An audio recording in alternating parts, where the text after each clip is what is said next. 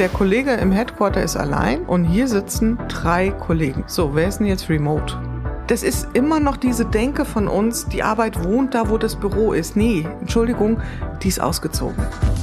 Bridging Perspectives, der Corporate Podcast. Wir bringen die Themen People, Transformation und Innovation zusammen. Mit unseren Gästen diskutieren wir darüber, wie wir Grenzen überwinden und Brücken bauen können, um Unternehmen und Mitarbeitende zukunftsfähig aufzustellen. Herzlich willkommen zu einer neuen Folge Bridging Perspectives. Alle reden heute von New Work. Aber hat uns denn nicht Old Work so erfolgreich gemacht? Meine heutige Gästin sagt deshalb, neu ist nicht gleich gut und erst recht kein Selbstzweck. Julie Jankowski spricht lieber von Good Work. Zu Beginn der Pandemie machte die Mutter von zwei Kindern aus der Not eine Tugend. Sie startete ihren eigenen Podcast und kommt seitdem mit inspirierenden Menschen ins Gespräch, die spannende und erkenntnisreiche Geschichten aus der Arbeitswelt mitbringen. Die Erkenntnisse aus diesen Gesprächen sowie ihre eigene Erfahrung hat sie dazu veranlasst, das Buch Zwischen Alt und Neulig gut zu schreiben, das im Sommer 2022 erschienen ist.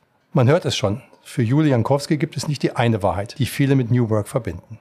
Durch ihre Tätigkeit bringt die Kommunikationswissenschaftlerin eine fundierte Expertise mit und ich bin gespannt auf ihre Definition von Good Work und wie genau das Bridging zwischen alt und neu funktionieren kann.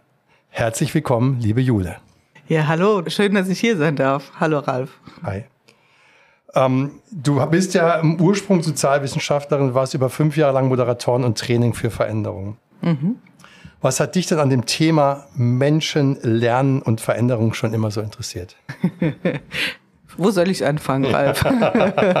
Fangen wir mal im Kindergarten an. Nein. Wobei tatsächlich, also was lustig ist, ähm, ich habe mir als Kind schon statt Puppen und sowas ähm, Quittungsblöcke und Stempel gewünscht. Also ich fand das total spannend, Büro, Büro zu spielen. Und ich fand, das musste dann auch echt sein. Also das mussten dann auch wirklich so Quittungsbelege und sowas sein, weil irgendwie hat mich dieses Thema, dieses Phänomen der Arbeitswelt schon sehr früh gepackt, warum auch immer. Aber gut, der Mensch. Mmh ich, ich kann da keinen Zeitpunkt sagen. Also vielleicht äh, so klassisch, mein Berufswunsch war sehr viele Jahre Journalistin zu werden. Ich habe dann auch ähm, folgerichtig äh, Verlagsausbildung gemacht und war hab Publizistik studiert, also Kommunikationswissenschaften und bin dann aber ein bisschen abgebogen auf die Empirie, auf die Sozialwissenschaften, Sozialforschung ja. und habe mich da total reingewuselt, weil mich das Phänomen Mensch einfach interessiert hat. Also das Phänomenologische sozusagen. so ein bisschen so mit weißen Kittel und Stethoskop. So sieht's vielleicht aus oder so hört sich's vielleicht an. Und das hat mich total fasziniert. Und auch viele Jahre war das ja mein Job, ja. Also ja. ich habe ja in der Kundenforschung gearbeitet. Ja. Und da schaut man ja ein bisschen eher auf den Mensch, als dass man ihn so direkt ähm, voll anpackt und Volley in, ins Visier nimmt. Ja? Also man schaut so ein bisschen distanziert ja. drauf. Ja, ja genau. Mhm.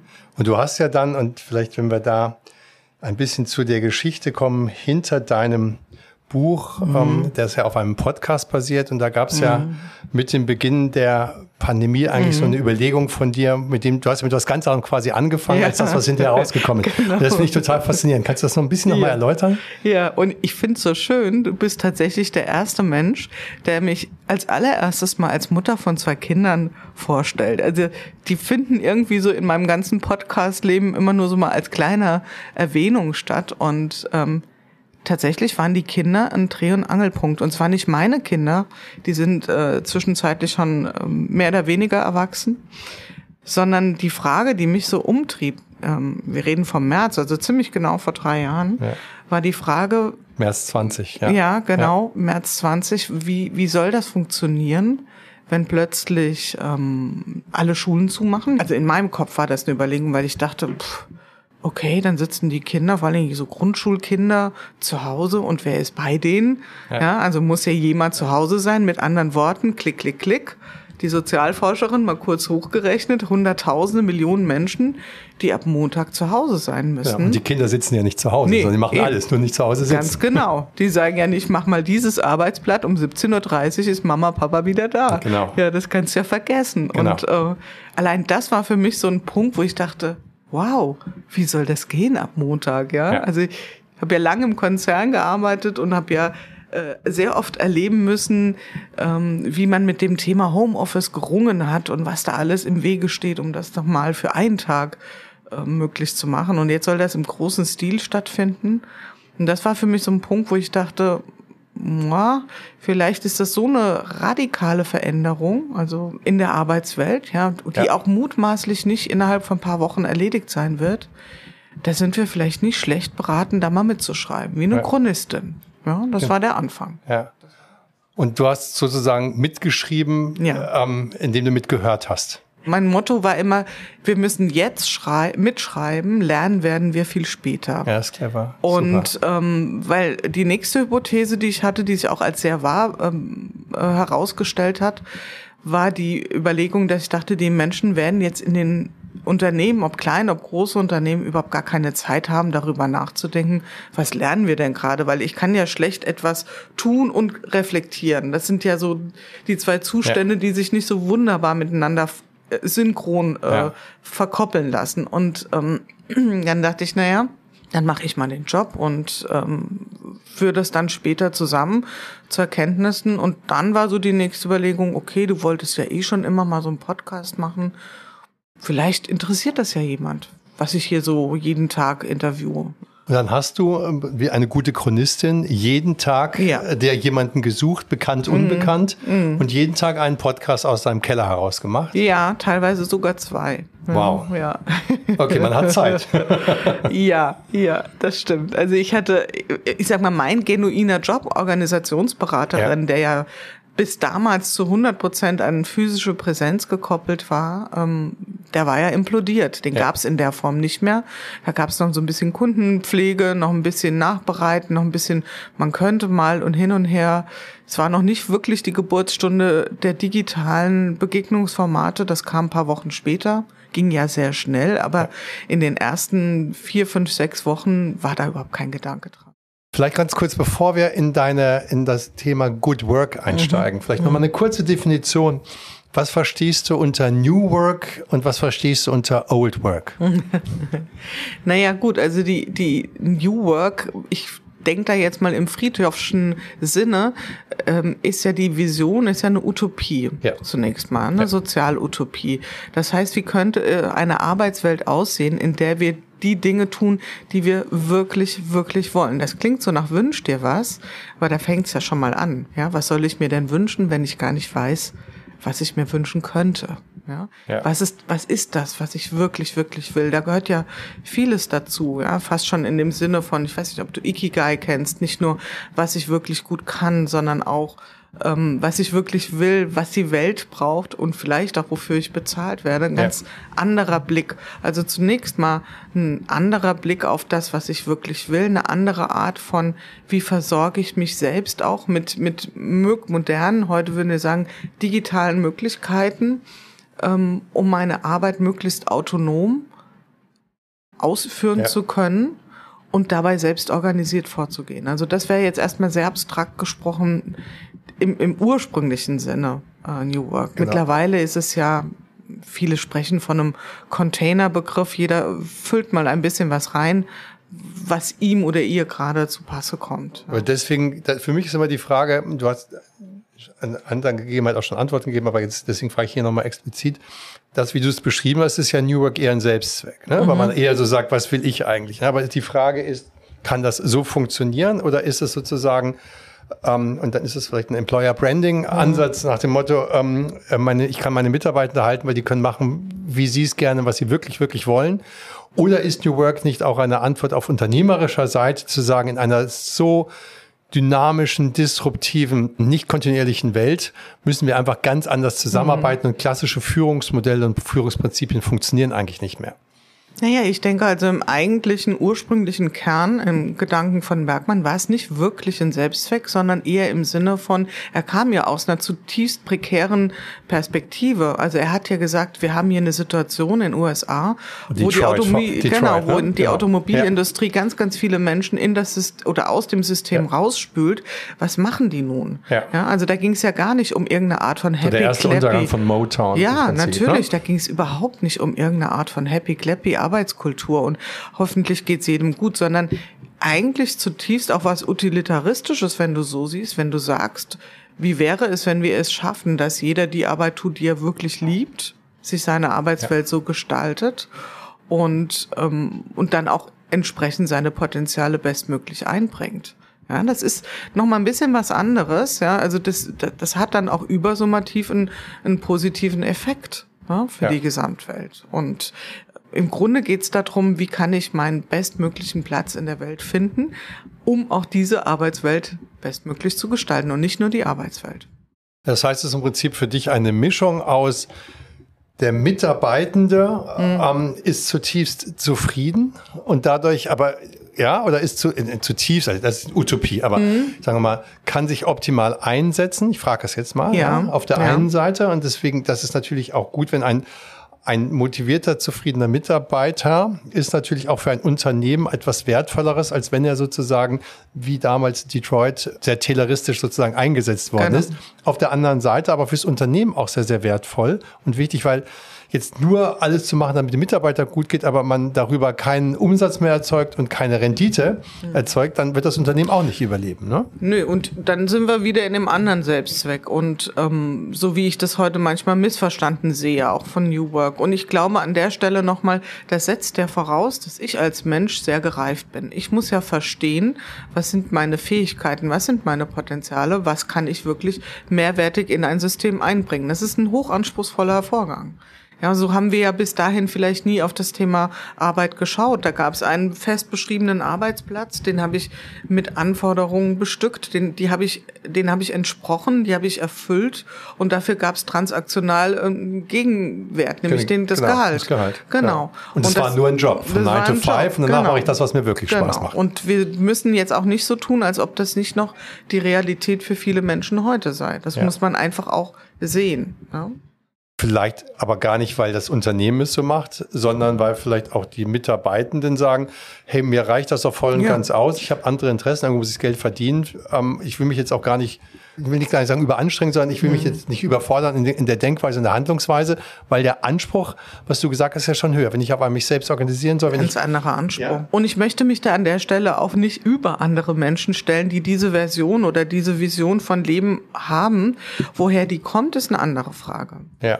Ähm, inwieweit haben wir es auch vielleicht in Teilen verlernt, uns ähm, da ein Stück weit autonomer aufzustellen? Ja. ja. Also und zwar in Summe.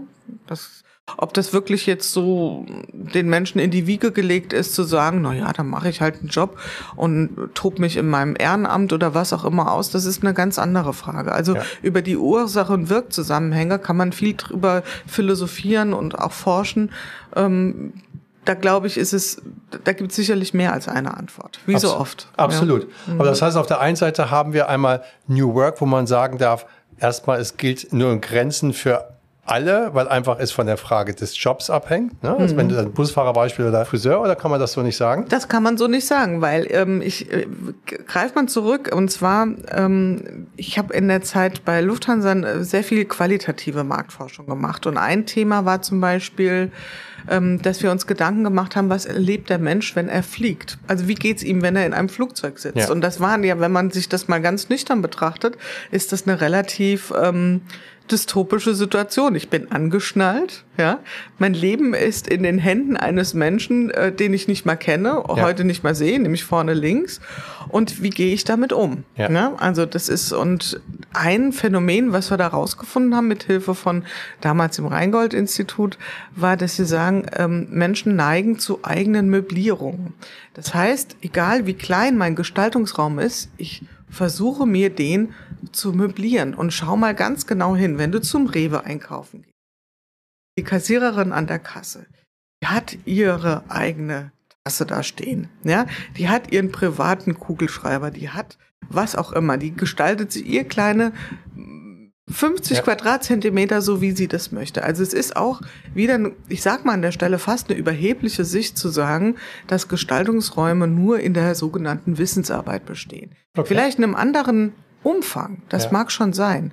Der Wunsch, da so ein bisschen sich das so einzurichten, wie man das möchte, ja. sich seine Arbeit auch so von den Abläufen zu gestalten, ist zutiefst menschlich. Von daher ist New Work an sich schon eine Utopie, die viel weitergeht. Ich glaube nur die Frage, sich überhaupt die Frage erlauben zu stellen, was möchte ich wirklich tun und was kann ich wirklich, die ist schon sehr weit. Und ich glaube, die stellen sich auch heute noch viele Menschen nicht. Ja. ja. ja.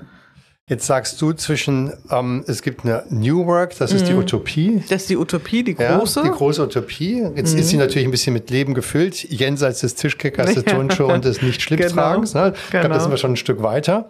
Ähm, und das Gegenstück ist die Old Work, ist klar. Und jetzt sagst du, nee, pass mal auf, lass uns mal so wie du es jetzt ja auch in, in, in dem Gespräch, was wir bis jetzt geführt haben, sagst, lass uns mal bitte in die Zwischentöne gucken, weil die ja, sind eigentlich das, in, das Entspannende, das, das Spannende. Du sagst, hey, dazwischen liegt Good Work. Mhm. Und du hast aus deinen, aus deinen, aus deinen Folgen hast du irgendwann angefangen, ich glaube im Sommer 2022, mhm. ne, mhm. Ähm, ein Buch zu, zu schreiben und mhm. ähm, ähm, und hast dabei bist im Prinzip auf fünf Prinzipien gekommen, genau. die das für dich ausmachen. Kannst du die einmal kurz erläutern und dann gehen wir vielleicht ja. mal in zwei ein bisschen tiefer rein? Genau. Also während der während der ähm, Podcast-Aufzeichnung, also so im ersten 40, 50, 60 Folgen, äh, fing das dann schon an. Ja, das ist vielleicht so ein bisschen Berufskrankheit, auch wo ich herkomme, dass sich da so wie so eine Art Struktur ergeben hat. Und dann war relativ schnell klar, es wird auf irgendwie so Thesen, Prinzipien, wie auch immer hinauslaufen. Und ich ähm, nenne sie kurz mal, also das, die erste ähm, Aussage oder das erste Good Work-Prinzip ist gelungene Beziehungsgestaltung. Für mich auch ehrlicherweise das Kardinalsprinzip. Also ohne Beziehungsgestaltung ist alles nichts. Ja? Also das ist sozusagen, ohne das geht nichts. Ähm, ich glaube, das Prinzip ist relativ selbsterklärend, worum es da geht. Da geht es nicht nur um, wie baue ich Beziehungen auf und Netzwerken, sondern letzten Endes fußt es auch auf das Thema, wie gehe ich vertrauensvoll miteinander um. Das hat ganz viele changierende Töne, äh, allein das Prinzip. Das zweite Prinzip in flexible Strukturen, und zwar flexible Strukturen, klingt ja ein bisschen wie so ein Oxymoron, wie so ein Widerspruch in sich. Da geht es um Raum, um Zeit, wie viel, aber auch um Arbeitsabläufe, wie viel Strukturen, wie viel Vorgaben brauchen wir und wie viel Flexibilität müssen wir uns zugestehen und das in eine Balance zu bringen. Stichwort Balance, das ist das dritte Prinzip, digitale Balance. Da geht es nicht nur um die Frage, wie viel analog, wie viel digital. Ähm, auch so dieses Thema Hybrid ähm, ist so ein bisschen mein, mein, mein Triggerpunkt. Ja, ich mag das gar nicht, das Wort. Ähm, müssen wir uns eigentlich zumuten? Denken wir da nicht ein bisschen beschränkt, wenn wir von immer diesen zwei Zuständen nur reden, sondern können wir nicht eher in eine Welt denken, die da ist digital integral? Das heißt, dass wir also sehr fluide zwischen diesen Zuständen hin und her switchen und uns dann ähm, immer das Digitale reinholen, wenn es genau notwendig und sinnvoll ist und bitte auch mal außen vor lassen, wenn es echt nicht angebracht ist. Das vierte ist gelebte Agilität. Das ist ähm, vierte Prinzip. Da geht's schon auch ein Stück weit um, in welcher Regelhaftigkeit, in welcher methodischen Art und Weise gestalten wir unsere Arbeitswelt. Und das war insofern ganz spannend, weil ich viele Beschreibungen gehört habe in den, in den äh, im Podcast, wie Menschen dieses Umstellen gelungen ist, also in den Unternehmen, weniger auf jetzt der Individual, Individualebene. Wie haben sie das hingebracht?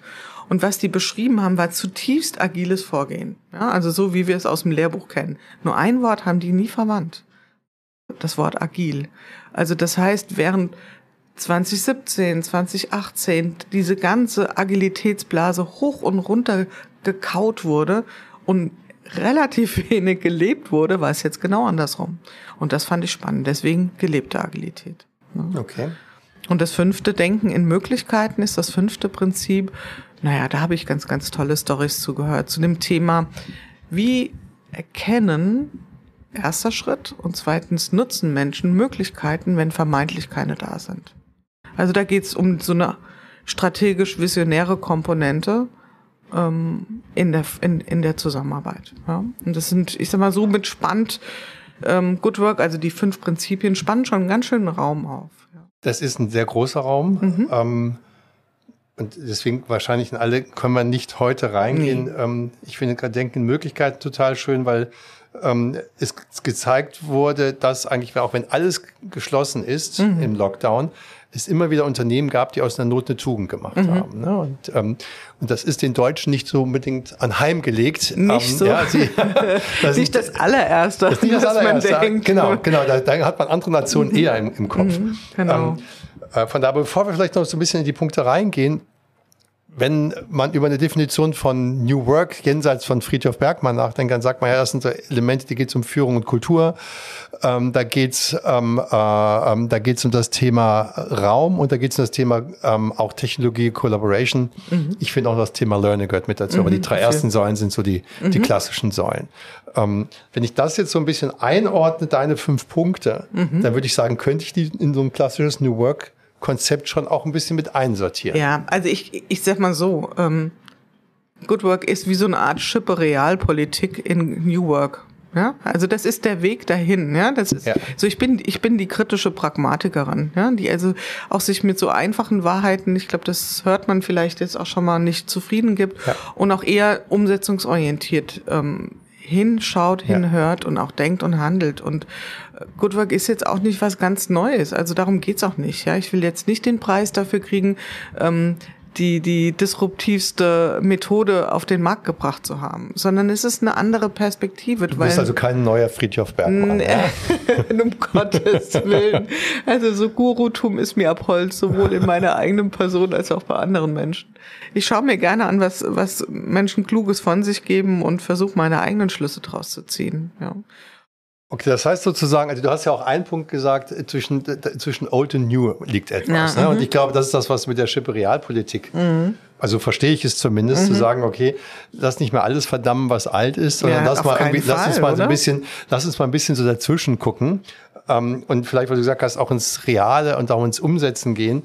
Ich würde vielleicht ähm, einmal über das ganze Thema digitale Balance mhm. sprechen, weil dieses, was du gesagt hast, lieber digital integral statt mhm. hybrid. Mhm. Die ganze Welt redet ja jetzt irgendwie über New Hybrid Work und, und alles ist, alles ist, alles ist hybrid. Ähm, wenn du sagst, lieber digital integral statt hybrid, was meinst du damit? Du hast eben schon ein bisschen angedeutet. Ja, also ich greife nochmal zurück. Als ich mit meinem Mann zusammengezogen bin, das ist schon viele Jahre her, hatten wir eine kleine Wohnung. Und in dieser kleinen Wohnung war kein Platz für eine Waschmaschine und einen Trockner. Aus irgendwelchen Gründen war das aber für mich damals eine Vision, die ich unbedingt in mein Leben haben wollte. Ja. Ein, ein Waschtrockner. Und dann waren wir in so einem, in so einem Elektrogeschäft und die sagten dann, naja, wir haben hier so einen Waschtrockner, ganz toll. Zwei Geräte in einem, ja. Und da habe ich gesagt, na, ist ja super, dann kaufen wir das, ja. Also Hybrid quasi, ja. ja? Und ja, also merke, ähm, zwei Geräte in einem, es gibt nur den gemeinsamen Untergang. Ja? Also gibt eins den Geist auf, nimmt es das andere Gerät ja. gleich mit in Sippenhaft, dann kannst du weder waschen. Kompaktanlagen war auch so ein Thema. Genau, Kompaktanlagen. Ich habe durch die Bank mit diesem Ding schlechte Erfahrungen gemacht. Also okay. ich habe da einen ganz tief sitzenden Argwohn. Also der Wäschetrockner ist, ist Grund dafür, dass es digitale Balance als ein Good Work Prinzip so, gibt. Ja? Genau. Und ich, um es auf die Spitze zu treiben. Und ich finde halt dieses Thema Hybrid. Ja, also Hybrid sagt ja von zweierlei Herkunft. Was ist die zwei? Was ist die zwei? Analog, digital. Okay, das ist auch so ein bisschen, ja, wir machen das eine wird nicht mehr weggehen, das andere ähm, müssen wir weitertreiben, also nennen wir es Hybrid. Ehrlicherweise, ich lasse mich gern vom Gegenteil überzeugen. Ich habe noch nicht sehr viele hybride Meetings, ähm, die wirklich begeisternd waren, gesehen. Ich sehe durchaus den Punkt zu sagen, wir haben die Chancen, auch Menschen reinzuholen, die wir sonst nicht erreichen würden. Für Regelmeetings, für Kreativsessions würde ich sagen, denk da nochmal drüber nach. Gibt's keine andere Lösung. Ja? Für Konferenzen, okay, nochmal ein anderes Thema. Beim Integral meint es wirklich sozusagen, Warum können wir nicht das Digitale viel nahtloser einfließen lassen, sowohl auf einer Tool-Seite, das wird aber auch automatisch kommen, ja, durch Holodeck und so weiter, diese Lösung, glaube ich sicherlich dran, dass wir das, dass das verschwimmen wird, dass wir wirklich dann irgendwann in Meetings gar nicht mehr so richtig differenzieren. Unterm Strich natürlich schon, aber sitzt der Mensch wirklich neben mir für ja. so ein zweckmäßiges Arbeitsmeeting, wird das, glaube ich, echt ein ganz guter Durchbruch sein. Und ich glaube, dass auch die Tools ein Stück weit in den Hintergrund. Aber äh, heißt für dich dann digital integral, dass man entweder ein digitales Meeting oder ein analoges Meeting macht oder im Moment würde ich sagen, ähm, versuch, Weil sonst wäre es ja, Hybrid, ne? Wenn ja, ja, zusammen genau. ist, parallel wäre es ja Hybrid. Genau, im Moment würde ich sagen, ja, beziehungsweise ähm, warum kann man nicht analoge Meetings machen und dort auch alle Technik integrieren. Also wenn wir das so machen, ja, warum Schon mal ein Beispiel, weil das wäre ja, ja, für mich Beispiel, Hybrid. Nee, das ist für mich nicht Hybrid. Wenn man zum Beispiel äh, zu zehnt in einem Raum sitzt und sagt, warum nutzen wir uns nicht in dieser Situation Mural, ja, als, ja. als Plattform ja. beispielsweise. Also im Moment ist es so, entweder wir machen einen Videocall und machen sowas wie, wie ein digitales Whiteboard auf, ja, oder wir treffen uns in Präsenz und machen Post-its, ja. ja. Und das zeigt ja schon so ein bisschen unsere Beschränktheit, weil wir lernen auf der einen Seite, da gibt es ein tolles Tool oder ja. tolle Tools, die digitalen Whiteboards. Warum können wir das nicht in unsere Präsenzarbeit viel stärker integrieren? Warum koppeln wir das so stark? Warum sagen wir, wenn wir schon zusammensitzen, dann machen wir das auch alles hands-on? Und das ist für mich keine wirkliche Weiterentwicklung. Ja? Oder wenn wir schon hybrid äh, ja, arbeiten miteinander, ja. warum machen wir es dann nicht so, dass die Leute, die vor Ort sitzen, unter digitalen Rahmenbedingungen auch an dem Meeting teilnehmen. Also gleiches Recht für alle sozusagen. Ja? Weil vielleicht der Vorteil, den wir aus dem Analogen haben, dann doch wieder verloren geht, obwohl man nebeneinander sitzt. Ah, das glaube ich nicht. Ich glaube, die Körpersprache und so, die lässt sich nicht so richtig aufswitchen, ja. Die wirkt ja. Das stimmt, aber wenn ich mhm. jetzt in einem Kreativmeeting bin, ich, mhm. ich genieße das, ähm, ich genieße Miro oder oder ja. oder Muro oder so total, finde es aber trotzdem ein bisschen anstrengender. Auf dem Post bin ich schneller geschrieben, wenn ich kreativ sein möchte. Wir hatten jetzt unser Circle-Treffen gehabt, war genau mhm. dieser Charme, dass man mhm. nämlich irgendwie die Post-its hin und verschoben hat ging doch noch ein Hauch schneller, als wenn ich es jetzt irgendwie erst digital gemacht hätte. Ja, ne? und es ist auch da wieder an der Stelle nicht in Schwarz oder Weiß denken. Ja. ja, nur überhaupt mal in Denkräume gehen. Warum wird es weniger genutzt? Weil es gibt auch durchaus in Präsenzmeetings, wo man sagt, naja, jetzt haben wir doch das gelernt. Das wäre doch hier in dem speziellen Kontext, also wenn wir noch nicht wirklich am Prototypen sind oder noch nicht in so einem ganz wilden Brainstorming-Modus, vielleicht auch wirklich mal ganz effizient, wenn wir das da einbringen würden und andersrum. Ne? Als wir, ich hatte mal ähm, bei meinem alten Arbeitgeber ähm, ein neues Büro konzipiert und wir haben ziemlich viel Wert drauf gelegt, ziemlich viel Geld auch investiert in die Hardware. Mhm. Ja, dass einer überhaupt mal, dass alle denselben Rechner hatten. Weil nur mhm. dann schaffst du mit, mit, mit Zusammenarbeit mit einem höhenverstellbaren mhm. Schreibtisch überhaupt die Möglichkeit, die technischen Voraussetzungen, mhm. Mhm. dass auch we Leute wechseln können und neue Gruppen und dass sozusagen agiles Arbeiten überhaupt möglich ist. Mhm. Ähm, wir haben viel Geld und wir sitzen hier im Coworking Space, das ist super schön mitten in mhm. Frankfurt. Aber es sind keine Kameras auf dem Bildschirm. Mhm. Das heißt, wir arbeiten auf einmal wieder mit einer sehr, sehr schlechten Bild- und Tonqualität und mhm. am Ende des Tages ist digital eigentlich nicht wirklich möglich. Ist nicht mhm. richtig ausgeleuchtet, man hört es nicht richtig. Also ich finde, der Blick ins Metaverse ist spannend, mhm. aber die Realität, die wir haben hier, die müssen wir erstmal noch ist, bearbeiten. Die ist, finde ich, ziemlich schockierend, weil die, die Basisvoraussetzungen sind gar nicht gegeben. Und das finde ich schon relativ schade, weil wenn wir über die Zukunft denken und was vielleicht irgendwo möglich ist, gucken aber dann mal in den deutschen Mittelstand, beim typischen deutschen Unternehmen, nicht bei drei Vorzeigeunternehmen, dann, dann ist das schon so ein bisschen bisschen schockierend, mhm. dass diese Möglichkeiten des integralen Arbeiten, mhm. wie du es beschrieben mhm. hast, viel, viel weiter zurück sind. Aber ja, die Bereitschaft wäre wär, wär, von viel mehr Personen da. Wir könnten auch viel mehr Teilzeitkräfte integrieren, total. in Lebensphasen, wo Menschen sich befinden, viel, viel schöner sie auch noch nutzen. Wir denken ja dann auch in der Multi-Optionalität und das vielleicht nochmal mein letzter Punkt an diesem Hybrid, was mich so ein bisschen stört, es ist halt auch so ein Begriff für alles. Also es ist zum einen Begriff für Meetings, es ist aber auch der, wie, wie wollen wir unsere Meetings gestalten, welche Tools nutzen wir.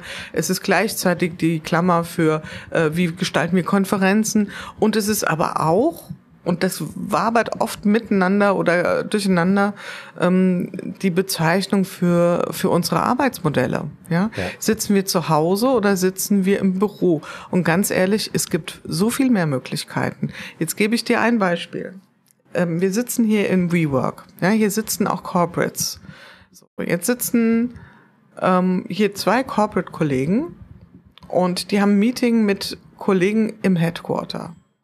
Und der Kollege im Headquarter ist allein und hier sitzen drei Kollegen. Ja. So, wer ist denn jetzt remote? Schöne Frage. Ja, wer ist jetzt remote? Wer ist jetzt hier und wer ist jetzt da? Ja, was ist denn jetzt Hybrid? Was sind denn die zwei? Ja. ja. Also das ist immer noch diese Denke von uns, die Arbeit wohnt da, wo das Büro ist. Nee, Entschuldigung, die ist ausgezogen. Ja? Die ist ja. erwachsen, die hat sich woanders eine WG gesucht. Und wenn die Mama am Wochenende mal richtig coolen Braten macht, dann kommen wir auch mal nach Hause. Ja. ja? Das ist das Bild. Es ist also, wir haben noch sehr stark dieses Denken und das transportiert sich bei solchen Begriffen. Deswegen bin ich da immer so ein bisschen picky. Verstehe ich. Aber sagen wir mal, ähm, es gibt ja Unternehmen, ähm, Äh, ich habe jetzt gestern mit einem Unternehmen gesprochen, ohne jetzt einen Namen zu nennen, die haben es vor vier Jahren gegründet. Zweieinhalbtausend Mitarbeiter, machen über 300 mhm. Millionen Umsatz aus mhm. dem Nichts. Total faszinierend. 100% remote, die sind überall auf der Welt verteilt. Mhm. Da funktioniert das offensichtlich. Mhm. Was glaubst du, ist das eine Ausnahme, weil es ein neu gegründetes Unternehmen ist in einer speziellen Art und Weise? Dass wir mal Produktion, Produktion sowas außen vor, mhm. sagen wir mal eher, eher dienstleistungsorientiert. Funktioniert 100% remote? Mhm. Also das klingt jetzt vielleicht ein bisschen seltsam, ja. weil bis jetzt könnte man den Eindruck bekommen, dass ich remote das Wort wahnsinnig rede und sage, ach, weg mit den alten Post-its, um, um da mal mit einem Missverständnis aufzuräumen. Ich glaube es nicht. Also ich glaube, ich sehe das sehr kritisch, äh, reine Remote-Unternehmen. Ich glaube, dass physische Begegnungen eine Qualität einbringen, die noch Stand heute durch digitale Übertragung nicht vermittelt werden kann. Also von daher bin ich skeptisch und ich freue mich über Volksgeschichten, die meine innere Überzeugung Lügen strafen. Also von daher, ich freue mich, das zu hören. Ich hätte eine Hypothese dazu, warum es gut funktioniert. Also wir sind jetzt, so wie du es schilderst, im totalen Honeymoon. Ja, das sind alles Menschen, die auch mit einem echten Remote-Mindset an den Start gegangen sind, ja. die es also kennen, sich selbst zu organisieren, sich den Tag einzuteilen, die digital fit sind, ja, ja. also diese Digital Literacy wirklich voll drauf haben und zwar nicht nur rein technologisch, sondern auch mit der Einstellung von der Struktur, von den Arbeitsabläufen, von allem, ähm, die Collaboration kennen, ja die sind jetzt am Aufbauen. Da ist alles noch wunderbar eitel Sonnenschein. Die Frage ist, was passiert? Viel Wachstum, immer Wachstum, neue Ziele, ja? immer groß, immer besser, immer so, schöner. Die Frage ist, was passiert, wenn es mal knirscht? Ja. ja? Ich wünsche denen alles Glück und ich glaube gleichzeitig, dass sie gut beraten sind und sei es noch so klein, kleine analoge Inseln zu etablieren. Ja. ja. Räume zu schaffen und vielleicht da auch dann mal quasi den anderen Weg zu gehen, zu sagen, hier ist jetzt mal digital komplett tabu. Ja. Also ich, ich glaube, ich, ich teile es wie du. Ich glaube, mhm. dass die Wahrheit liegt nie in den Extremen. Ne? Von fünf Tage Woche zu fünf Wochen Remote. Mhm. Beim Vertriebler würde man sagen, du hast zu Hause nichts verloren, aber auch er, aber auch er braucht ein, auch er braucht ein Zuhause, wo er ja. mal auftanken, wo er sich austauschen kann. Der braucht auch eine Homebase. Ja? Der braucht auch eine Homebase. Ähm, von daher glaube ich schon an so eine Mischung, ähm, die irgendwo dazwischen liegt, die hängt ein bisschen vom Job ab, aber da glaube ich, hast du ja. vielleicht, dass man sich Dienstag, Mittwoch oder Donnerstag im ja. Büro trifft. Wie siehst oh. du das? Oh, oh, mein Lieblingsthema. Also ich sag mal so, wenn, wenn ich das angucke, dann stümpern wir, wenn wir ja mal uns an die Nase fassen, noch ganz schön rum. Also ich lässt da ja gerne über den Teamdienstag, weil oft wird ja in den Unternehmen so gesagt, naja, wenn wir schon so viel ähm, oder jeder frei für sich wählen kann, an welchen Tagen er reinkommt. Und die haben ja dann auch alle tolle Namen, diese Arbeitszeitmodelle, die neuen. Dann lasst uns doch uns auf einen Tag verabreden, ja, wo ja. wir alle verbindlich reinkommen. Und ähm, das ist dann aus Gründen, die ja vielleicht irgendwie auch naheliegend sind, ganz oft der Dienstag. Oder auch der Mittwoch, weil. Also montags als Chef sagen oder Chefin, ihr kommt bitte alle mal ins Büro. Ich sag mal so, ja, viel schneller kannst du die schlechte Laune nicht auf deiner Seite haben. Ja? ja. Freitag wegen der Teilzeitkräfte ist tabu, Donnerstag ist der kleine Freitag, also kommen wir Dienstag oder Mittwoch. Dann wie geht dann der Dienstag? Die Menschen fahren mit dem Auto, mit dem ÖPNV ins Büro, sagen, verdammte Axt, warum ist denn das hier so voll? Ich denke, alle machen Homeoffice. Ja, merke, auch andere Unternehmen haben Dienstag Dienstags ihre Teamtage. Ja? Also es ist voll wie vor Corona. Dann, die, die ähm, nur Dienstag fahren und nicht am anderen Tag kommen, die genau, wissen es nicht. Ne? Aber nur genau. wenn du genau. am Montag oder Freitag fährst, dann sehen sie, wow, ich brauche ja nur genau, 20 Minuten für die Strecke, ich genau. sonst eine Stunde brauche. Das ist wirklich so. Also ja. wer es gern kuschelig hat, der wählt den Dienstag ja. oder Mittwoch. Ja. ja. Also da lernt man viele Menschen kennen auf der Autobahn. So, und dann kommt man ins Büro. Inzwischen hat Open Office und wie auch immer ähm, quasi Einzug gehalten. Das heißt, du sitzt verteilt, hast nicht deinen festen Arbeitsplatz. Könnte man eine ganze Folge zu machen. Ich will das gar nicht hier äh, belässen. Es ist einfach Fakt. Ich sitze verteilt und mache was? Den ganzen Tag Videokonferenzen. Ja. Und dann fragen sich die Menschen, und dafür bin ich reingekommen. Ich nenne das Silent Disco. Ja? ja. Kennst du Silent Disco? Also mit denen, ja, Kopfhörer jeder so auf Kopfhörer jeder auf. tanzt für sich. Jeder tanzt nach seiner Musik. Ja, ist lustig, wenn einer Pogo ja. tanzt und einer Walzer im selben ja. Raum. Also ich sag mal so, ich hatte früher in der Disco manchmal den Eindruck, dass genau das schon am Wirken war, ja, weil manche Menschen sich so ja. in einem offensichtlich das, das ganz hat, anderen Rhythmus bewegt ja, aber das haben. Hat vielleicht andere Ursachen. Das hat andere Ursachen. ja. Aber ähm, ich sag mal, dieses Silent Disco Phänomen Ähm, und da fühlen sich, wenn ich das so in, in Vorträgen oder in ähm, präsentiere, äh, ist immer großes Gelächter und auch große Selbsterkenntnis. Weil das ist, glaube ich, nicht so schlau. Das kriegen wir besser hin. Ja. Ja? Aber wenn wir jetzt sozusagen, wir sind ja, wir sind ja einer Meinung, es mhm. irgendwie, irgendwie zwischen zwei, drei Tagen sollte es sein. Mhm. Und wir haben bei uns im Büro gesagt, es gibt keine externe Termine. Ne? Also wenn mhm. wir am Dienstag da sind, dann sind wir mal für uns da und mhm. fangen nicht an, irgendwo in Videokonferenzen zu sein mit, genau. mit Kunden oder so. Das müssen wir an anderen Tagen machen. Genau. Ähm, wir gucken, dass wir irgendwie auch einmal im Monat irgendwie gemeinsam frühstücken, dass wir ein Afterwork machen, genau. um so eine gewisse Zusammengehörigkeit zu bekommen. Weil zwischen den Kolleginnen und Kollegen, die entweder schon lange sich kennen. Wenn, mhm. ja, oder wir sind ja ein junges Unternehmer, wir kannten zumindest uns schon, Nadine und ich als beiden Gründer kennen uns schon sehr lange. Da ist natürlich ein ganz anderes Vertrauen da. Aber mhm. jetzt wachsen wir, jetzt haben wir eine Reihe von, von, von neuen Kolleginnen mhm. und Kollegen.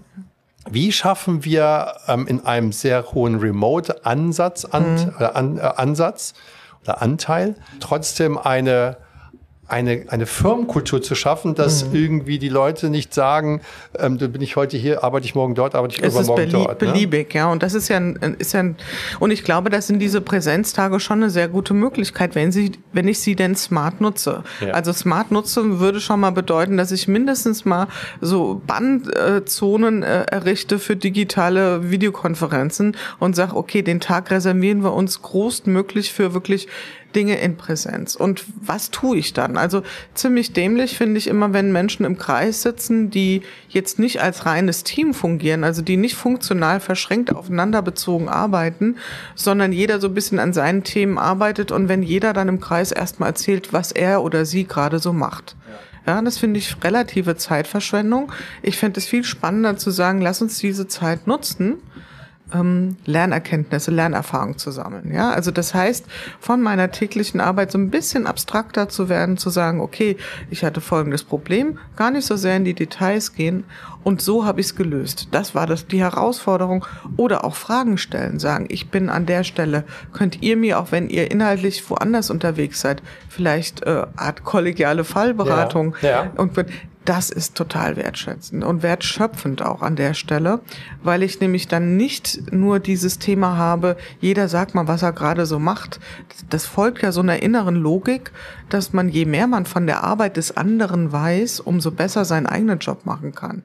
Und da würde ich sagen, dieser Grenznutzen ist abnehmend. Ja, bis zum gewissen Grad ja. ja. Aber irgendwann filter ich das ja auch raus. Und von daher, aber diese Lerngeschichten, die sind spannend. Ja. Also wir machen hier viel Kreativgeschichten, also wir synchronisieren die Arbeit genau. sozusagen, also sozusagen, oder und kommen dahin und wo stehen, was haben wir jetzt für Fragestellungen, um genau. dann asynchron zu arbeiten und daraus ergibt sich auch so ein gewisses genau. Lernen. Ich glaube, der Anspruch da auch, setzt man auch nicht immer um, dass man eigentlich schon vorbereitet ins Meeting geht. Ne? Genau, ne? glaub, Vorbereitung das ist, das ist, ist äh, Vorbereitung schlägt Planung. Ja. Ähm, das ist sicherlich ein ganz wichtiger Punkt. Ja. Und dann kann ich die Zeit auch wirklich sowohl effizient als auch effektiv nutzen bevor sich das Gespräch langsam mhm. dem Ende neigt, eine Frage, die mich immer beschäftigt, ist, wie, wie führt man in einem Remote-Raum? Mhm.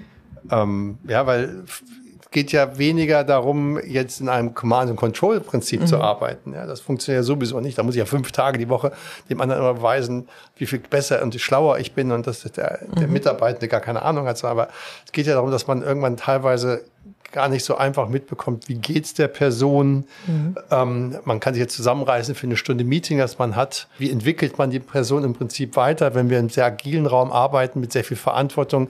Wie stellen wir relativ zeitnah noch fest, wenn vielleicht irgendwas in die falsche Richtung läuft? Mhm. Es ist ja einfacher im Büro, wenn man den anderen nochmal so sieht, da am Kaffeeautomaten zufällige Bewegung jemandem spricht. Was, mhm. was hast du da für Tipps vielleicht remote Leadership? Also ich glaube, des, der Schlüssel Nummer eins ist wirklich die ungeteilte Aufmerksamkeit. Das ist das höchste Gut, was ich als Führungskraft, was ich als in einem Leadership zur Verfügung stellen kann.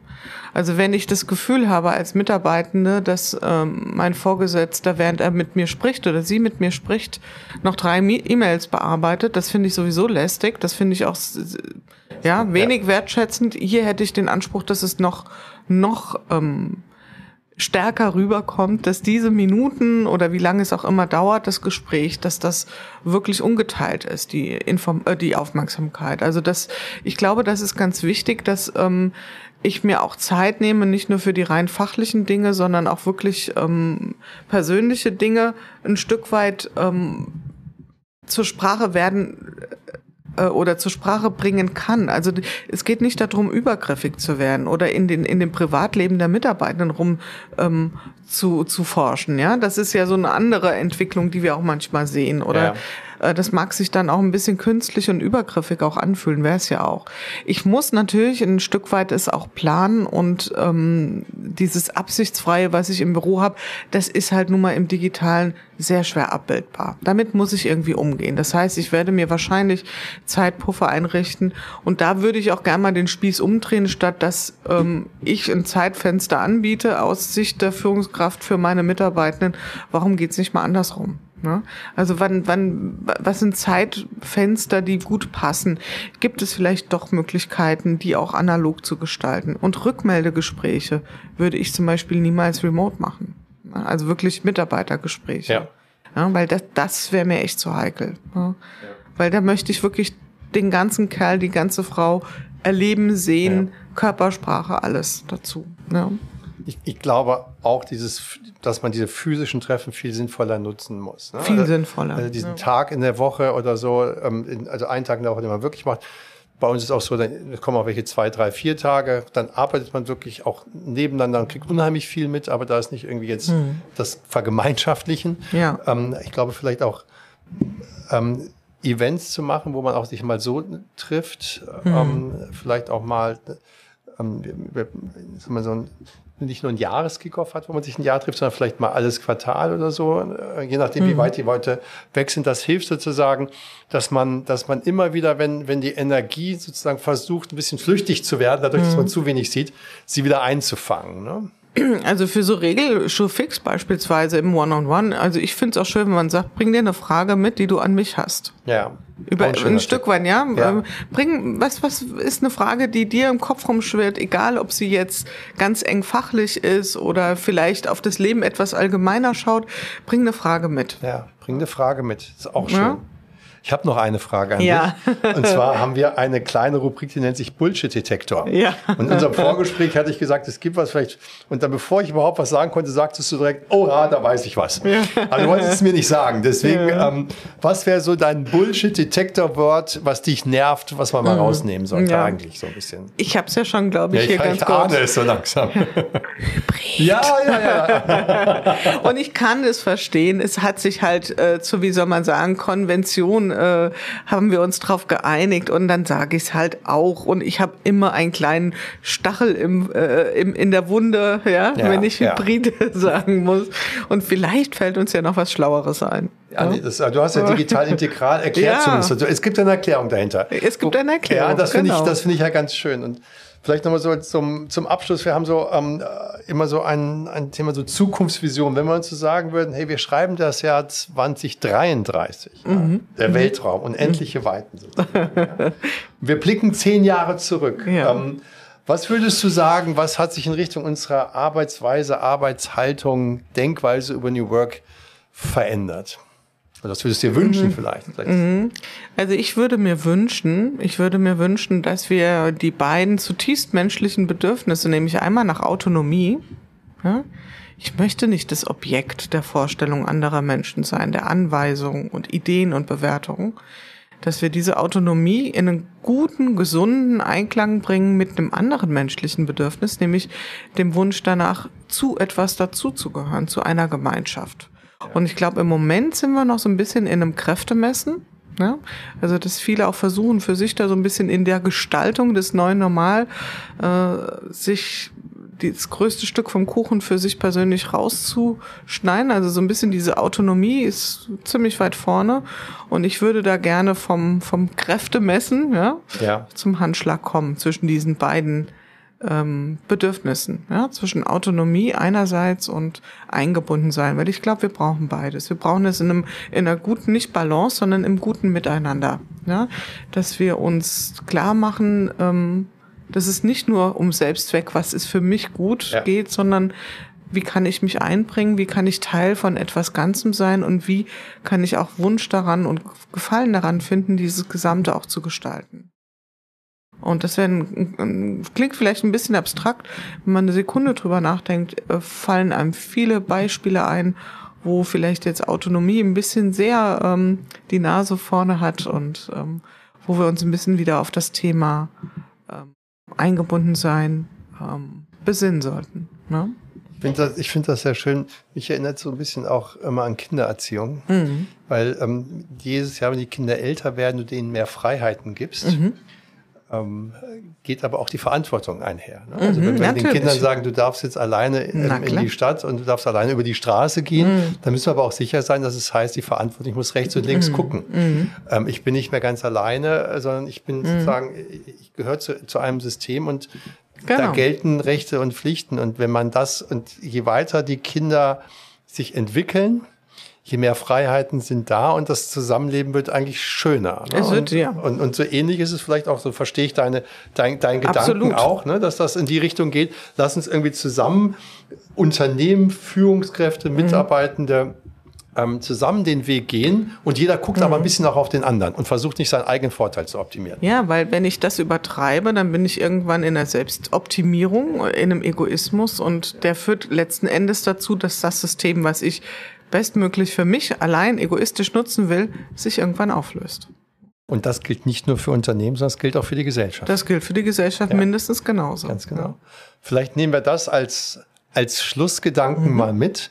Ich darf mich ganz, ganz herzlich bedanken, dass du hier bei uns warst. Sehr und, gerne. Ähm, wer mehr von Jule erfahren möchte, mit ihr sprechen möchte, dann kann ich zwei kleine Tipps. Einmal, werden wir mit der Frankfurt Allgemeinen Zeitung und der Wirtschaftsinitiative Frankfurt die Frankfurt Future Talks ähm, aus der Taufe heben. Und am 27.04.